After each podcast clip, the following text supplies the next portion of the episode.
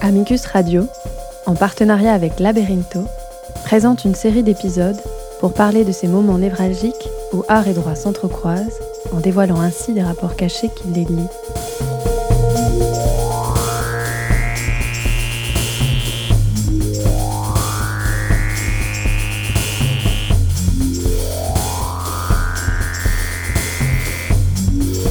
Ce que le droit nous apprend de l'art, ce que l'art nous apprend du droit, et ses rapports de pouvoir voilés et implicites.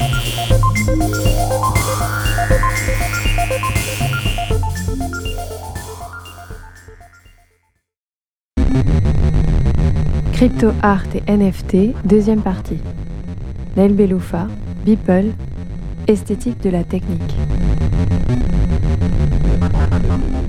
Dans l'épisode précédent de l'art au parloir, accompagné par l'experte en droit Sophie Zontag-Koenig, nous avons défini quelques éléments basiques pour saisir l'univers du crypto art et des NFT.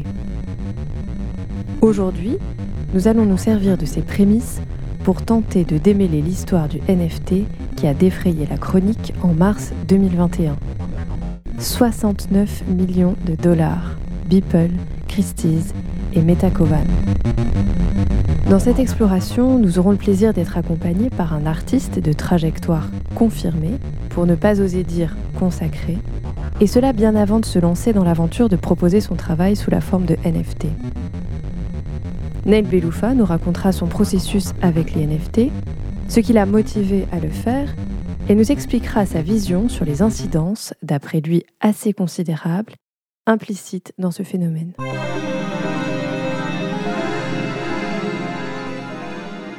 La complexité du sujet et la richesse des éléments fournis par Ned Beloufa méritent un temps de repos pour que la réflexion mûrisse. C'est pourquoi les conclusions des deux épisodes sur ce sujet feront l'objet d'un troisième et dernier épisode.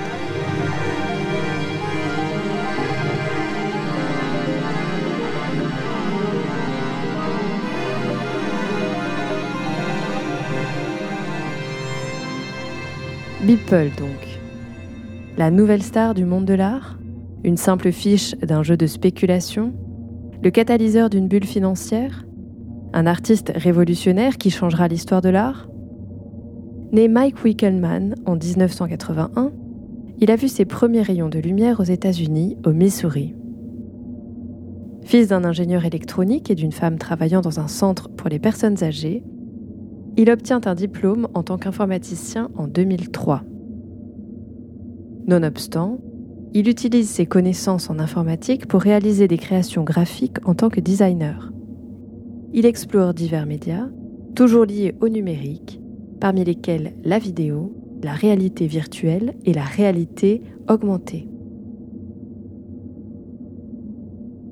Mais ce sont ses travaux en tant que créateur d'images, particulièrement de loop, pour être projetés dans des concerts ou utilisés dans des clips musicaux, qui l'ont propulsé au milieu d'une élite économique puissante. Des pop stars, très reconnus, tels qu'Eminem, Avicii, One Direction, Janet Jackson ou Justin Timberlake, comptent parmi ses clients.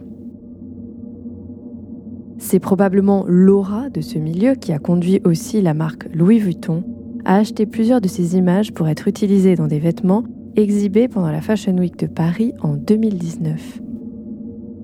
Alors oui, comme certains l'affirment, il n'avait vendu aucune création en tant qu'œuvre d'art avant ses NFT en 2020, mais les informations sur son entourage nous permettent de comprendre qu'il ne s'agit pas non plus d'une espèce d'elfe isolé dans une grotte qui fait une irruption soudaine dans le marché de l'art. Ces éléments de son parcours, classiques de certaines carrières artistiques, ne nous paraissent pas nonobstant suffisants pour expliquer et justifier le montant atteint par son œuvre dans une vente aux enchères chez Christie's le 11 mars 2021. Est-ce donc justifié par la qualité de l'œuvre? Dans le titre, nous trouvons les traits généraux les plus caractéristiques de cette œuvre. Every Days, The First 5000 Days est un collage composé par 5000 créations graphiques numériques réalisé une fois par jour de façon consécutive pendant 13 années. Beeple, Afin d'exercer ses compétences techniques, s'est donné comme objectif de réaliser une création graphique chaque jour, en incluant week-end, jours d'événements importants, jours difficiles, etc. C'est une pratique que nous avons vue plusieurs fois dans des milieux créatifs, au moins tentés, mais nous devons reconnaître que 13 années pour un total de 5000 créations est une preuve de persévérance assez remarquable. Est-ce preuve de persévérance qui justifie le prix atteint par cette œuvre? Nous avons réalisé le calcul et cela fait 138 692,5 euros par image, donc par jour. Parmi les réactions autour de la pièce, aucune manifestation de jugement esthétique sur l'œuvre ou les images qui la composent ne permettent d'affirmer que leur qualité esthétique soit remarquable, au point de justifier un engouement irrationnel qui expliquerait le prix. Ces éléments ne sont donc toujours pas suffisants pour expliquer cette vente, en tout cas selon les règles du marché de l'art connues aujourd'hui. Est-ce donc le format de l'œuvre la clé de compréhension? Il s'agit d'un simple fichier numérique, puisque comme nous l'avons vu, les NFT ne sont pas l'œuvre, mais un certificat numérique d'authenticité de celle-ci. Partons du concret et demandons à Nel Beloufa, artiste que nous n'avons pas besoin de présenter, et expert de l'univers crypto, de nous raconter son expérience avec les NFT. Donc moi j'ai une petite structure de travail où euh, on oscille entre une dizaine, une quinzaine de personnes et on a toujours eu de la blockchain euh, depuis très longtemps. On avait c'était un peu une forme de trésorerie de backup euh, de l'atelier et on, on l'utilisait structurellement quoi. le, il y, a une expo, on l'a utilisé euh, physiquement. Euh, au Palais de Tokyo, on avait mis une ferme de minage euh, en face d'un, enfin une expo commissariat en face d'un Gustave Courbet et des statements de Courbet, parce qu'il y avait un truc dans la position politique liée à la crypto, enfin au, manifeste crypto-anarchiste, qui était intéressante par rapport aux positions communardes et mercantiles de Courbet dans la mécanique du révolutionnaire euh, qui capitalise sur son engagement, qui en rigole, et euh, où, il où, il est polarisé déjà par essence dans sa pratique, quoi, dans sa manière d'adresser euh, l'art et le marché, et les choses et la politique. Et qui est la première figure indépendante de l'art, autonome, mais qui en même temps est servile d'un mécène qu'il peint. Quoi. Enfin, toutes ces mécaniques et c'est un peu ça et ça ressemble énormément à, la description du, dans le manifeste qui parle d'une espèce de révolution euh, d'encryption qui sera euh, violente, euh, qui fera du blanchiment d'argent, de l'exploitation des nouveaux oligarques, mais qui en même temps se reboot en permanence et, coupe les, ben, brise les centralisations quoi. Donc c'est aussi une révolution où où on n'est plus obligé de passer soit par aujourd'hui ça n'existait pas à l'époque quand ils ont écrit, mais par une plateforme de réseau central, de réseau social centralisé aux États-Unis et que c'est ça notre espace public. Et euh, à l'époque, il parlait plus de passer par une un gros industriel ou un truc comme ça, mais, mais bon, qui parle de, cette double, de ce double mouvement hyper violent. Quoi. Et euh, donc ça faisait partie un peu enfin de, de, de, de la sphère d'intérêt, en tout cas, qu'il y avait ici. Parce qu'on développe des sites internet aussi et des trucs, et on fait de la programmation pour les expos. Et, euh, et, puis quand il y a eu le confinement, en mai dernier, on a commencé à vouloir euh, jouer la décentralisation euh, avec Internet et à, se digitaliser à l'atelier, puisqu'on n'avait pas le choix, on était nombreux, il fallait travailler. Et, euh, donc ce qu'on a fait, c'est qu'on a tenté un modèle de, un modèle de diffusion et de production culturelle décentralisé, sur lequel on a utilisé aussi la blockchain. Et donc ce qu'on a fait, c'est qu'on a, on a récupéré une mini-série qu'on avait fait avec des, en 2014, mais qui voulait rien dire à l'époque, mais qui était un truc qui se passait que sur Skype, avec une épidémie globale et les gens qui restaient chez eux, derrière les ordinateurs et des docteurs qui se battaient pour trouver le vaccin sur Skype. Et on a fait ça, on l'a gamifié, on a rajouté des espèces de quiz et des jeux. Et en gagnant des points, on gagnait une fausse monnaie et à la fin, on gagnait des espèces d'éditions artistiques en papier euh, qu'on pouvait plier chez soi et qui étaient certifiées sur la blockchain. Et euh, donc pour essayer de donner une valeur, euh, une surplus-value, et cet objet, il était financé et diffusé par, je crois, 12 institutions plus ou moins. Il continue à être diffusé où en gros on avait des toutes petites sommes d'argent pour le financer par des, institutions culturelles un peu partout qui envoyaient à leur communauté. Quoi. Et, cet objet, en fait, donc c'était un peu notre preuve de concept technique en mai. Ça n'a pas marché énormément économiquement parce que personne n'a vu de la valeur dans la blockchain. Sur ces éditions en papier avec un, numéro de série hyper long. Et, mais par contre, ce qui a marché, c'est que les institutions culturelles continuent à le diffuser, à le privatiser. Ce site s'appelle screen-talk.com.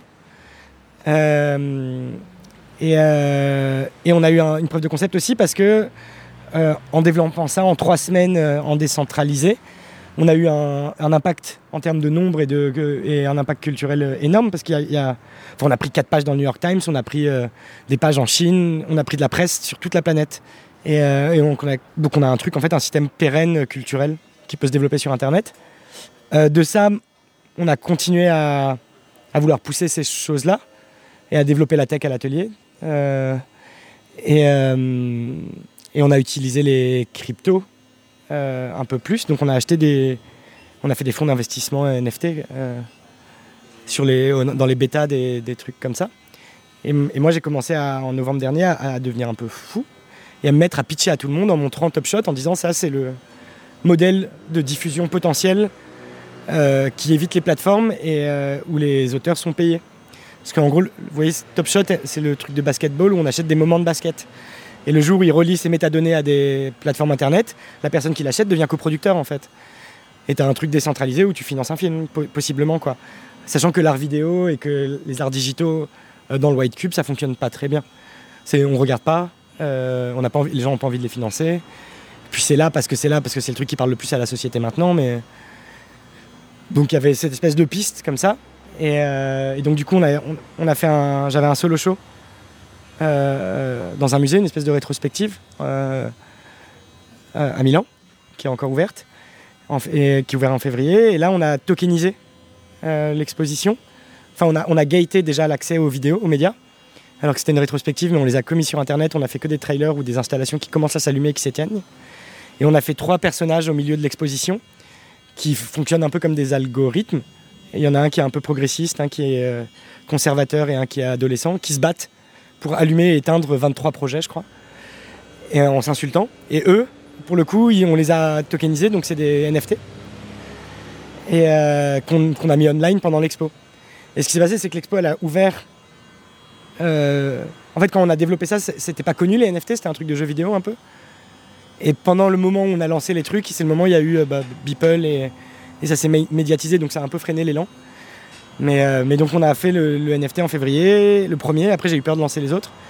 Mais donc c'est un NFT euh, qui est une vidéo dans l'expo, qui est mappé en 3D, qui est mappé sur un volume, qui parle et qui présente l'expo, qui a été vendu en même temps donc du coup sur une plateforme NFT qui s'appelle Super Rare. quand on l'achète, ça donne accès à, une gate euh, où en fait avec le NFT on peut aller sur une page et, parler aux gens dans l'expo. En gros, au lieu d'avoir un mot de passe, ça regarde le MetaMask euh, de la personne et s'il a le NFT, euh, il peut envoyer des, textos et il y a une, API qui fait du text-to-speech qui fait parler le bonhomme dans l'expo. Il a dit mon, My owner wants to say et là le, propriétaire hack l'expo en temps réel. Bah, pour l'instant, moi j'ai fait avec un. Euh, parce que j'ai de la valeur ajoutée artistique et que j'ai pas une communauté numérique euh, euh, énorme et que et là on va on va lancer des éditions et on va lancer des trucs comme ça. Donc ça c'est la première expérience en, février. Mais ce qui était marrant c'est que d'habitude moi j'ai du mal à vendre mes mappings ou mes vidéos. Enfin je les vends plus d'ailleurs, j'ai arrêté parce que ça m'intéressait pas et je comprenais pas pourquoi je vendais un, support digital et que je devais le fermer et ne plus être propriétaire de ma diffusion. Enfin il y avait un truc légal qui marchait pas ou c'était une arnaque, enfin un peu. Ça veut dire que je vendais un truc dont j'avais encore les droits. Donc il n'y avait jamais un truc qui fonctionnait, donc je m'étais toujours dit que c'était ma retraite. Quoi. Et, euh, je vendais que du physique avec, quoi, que mes installations avec le fichier vidéo et un mandat de diffusion. Et, euh, et là, ben, il y a eu cette espèce d'outil qui en fait fonctionne avec ma pratique, quoi. Euh, une partie en tout cas. Et, le truc, il, s'était vendu à 28 éthers, quoi. C'était mais c'est les prix de mon marché physique, quoi. Et voilà, ça c'était la première expérience. Et après, on a continué quand on n'arrête pas de développer des trucs. On, fait que ça en fait. Et euh, avec de la tech et des expos. Et euh, là, j'ai participé à une exposition du coup où l'organisateur a créé un freeport, enfin un port franc. Et euh, lui, il, a, il est allé sur une blockchain écologique et il a fait un smart contract qui redistribue équitablement à tous les artistes le, truc. Fait, j'ai fait des tableaux qui parlaient, qui se plaignaient d'être dans un port franc digital alors qu'ils sont NFT.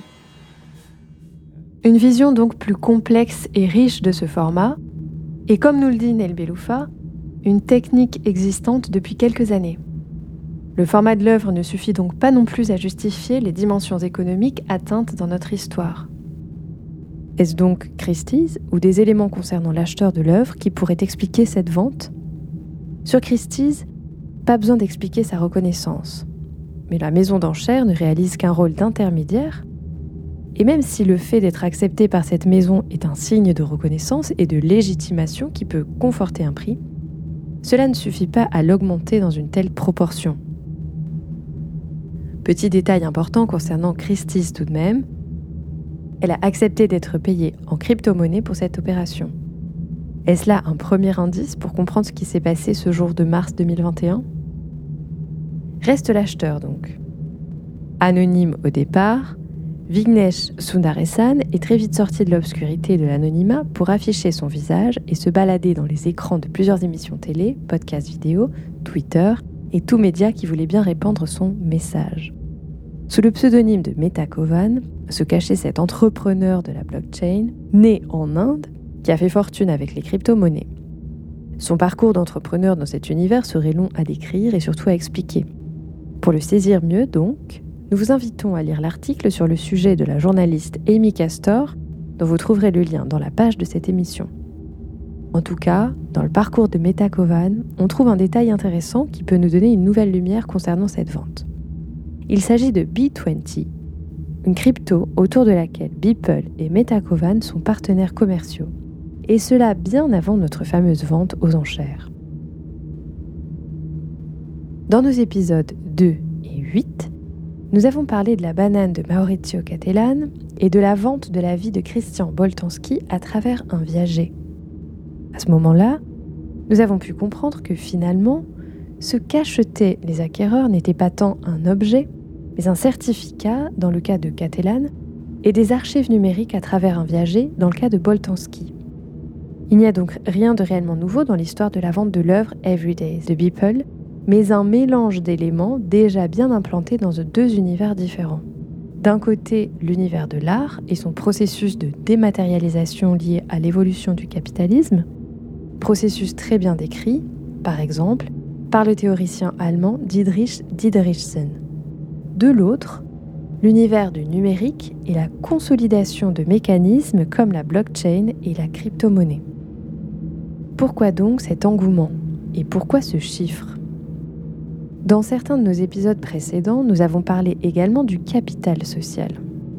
Quand on adhère à une œuvre d'art, on manifeste l'adhésion à certaines idées, des fois abstraites, intangibles, indescriptibles, voire incompréhensibles par les intervenants eux-mêmes et par l'être humain.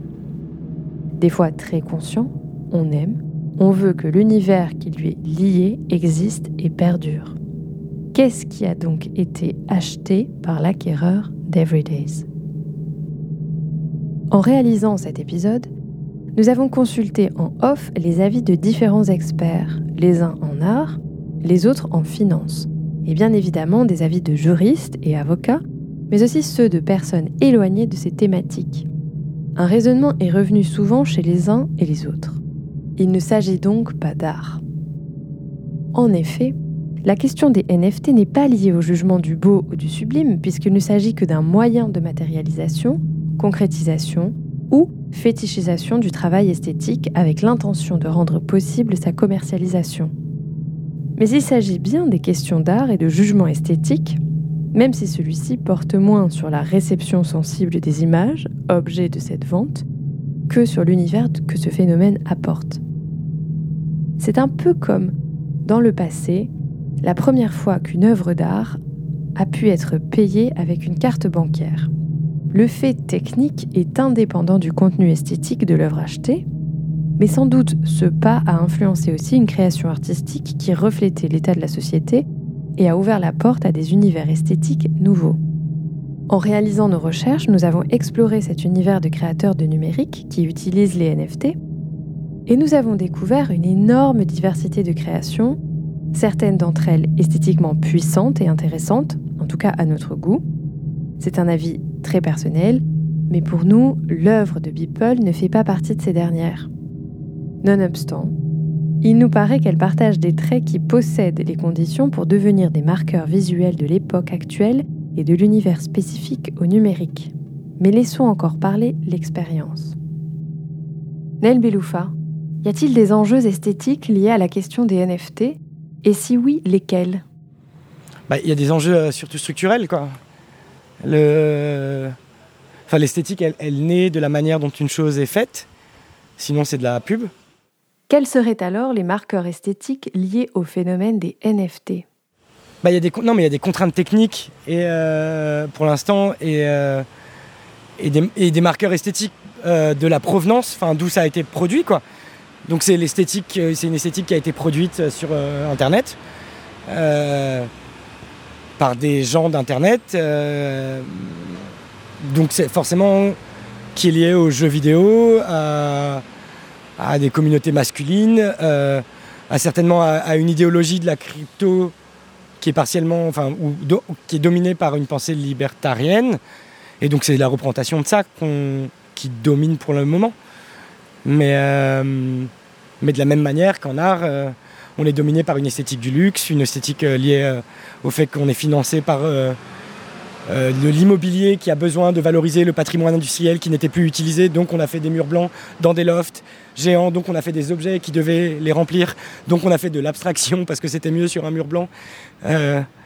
Euh, qui était acheté par des gens qui montaient Wall Street et qui avaient besoin de dire qu'ils pouvaient vendre cher un produit financier abstrait dont on ne savait pas ce qui était dedans mais qui a les trucs.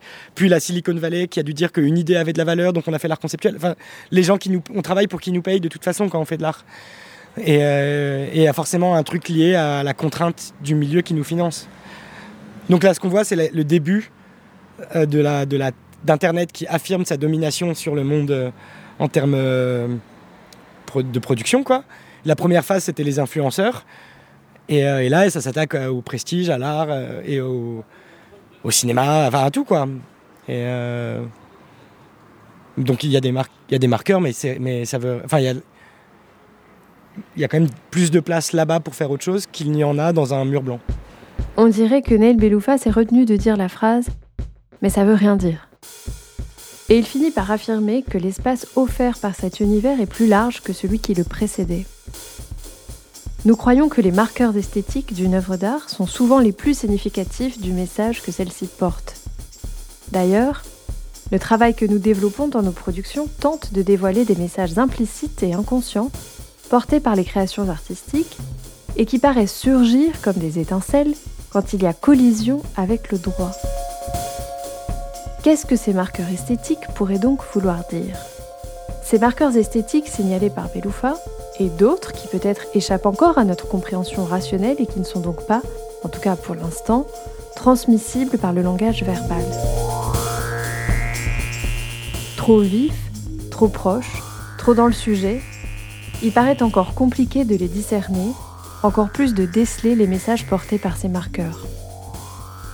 Dans notre prochain épisode de L'art au parloir, nous tenterons d'utiliser les instruments recueillis le long de 7 mois de recherche pour sculpter les conclusions qui émergent de ce phénomène et de fixer les quelques étincelles concernant les NFT qui surgissent de la confrontation avec la réalité juridique.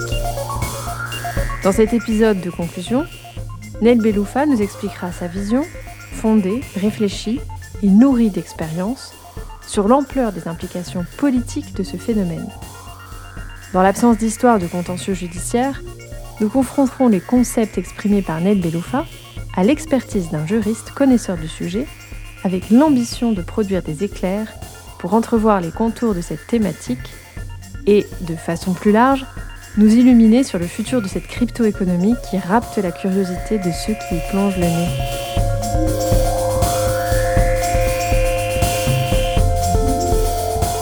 C'était L'Art au Parloir. un podcast proposé par Amicus Radio en partenariat avec Labyrintho. Réalisé par Léobardo Arango et Léa Délion. Merci à Ned Beloufa pour son aimable participation, à Sébastien Castagno, Vincent de Bézère, Yannick Menesseur et Sophie Zonta-Koenig pour leur concept et précieux aide.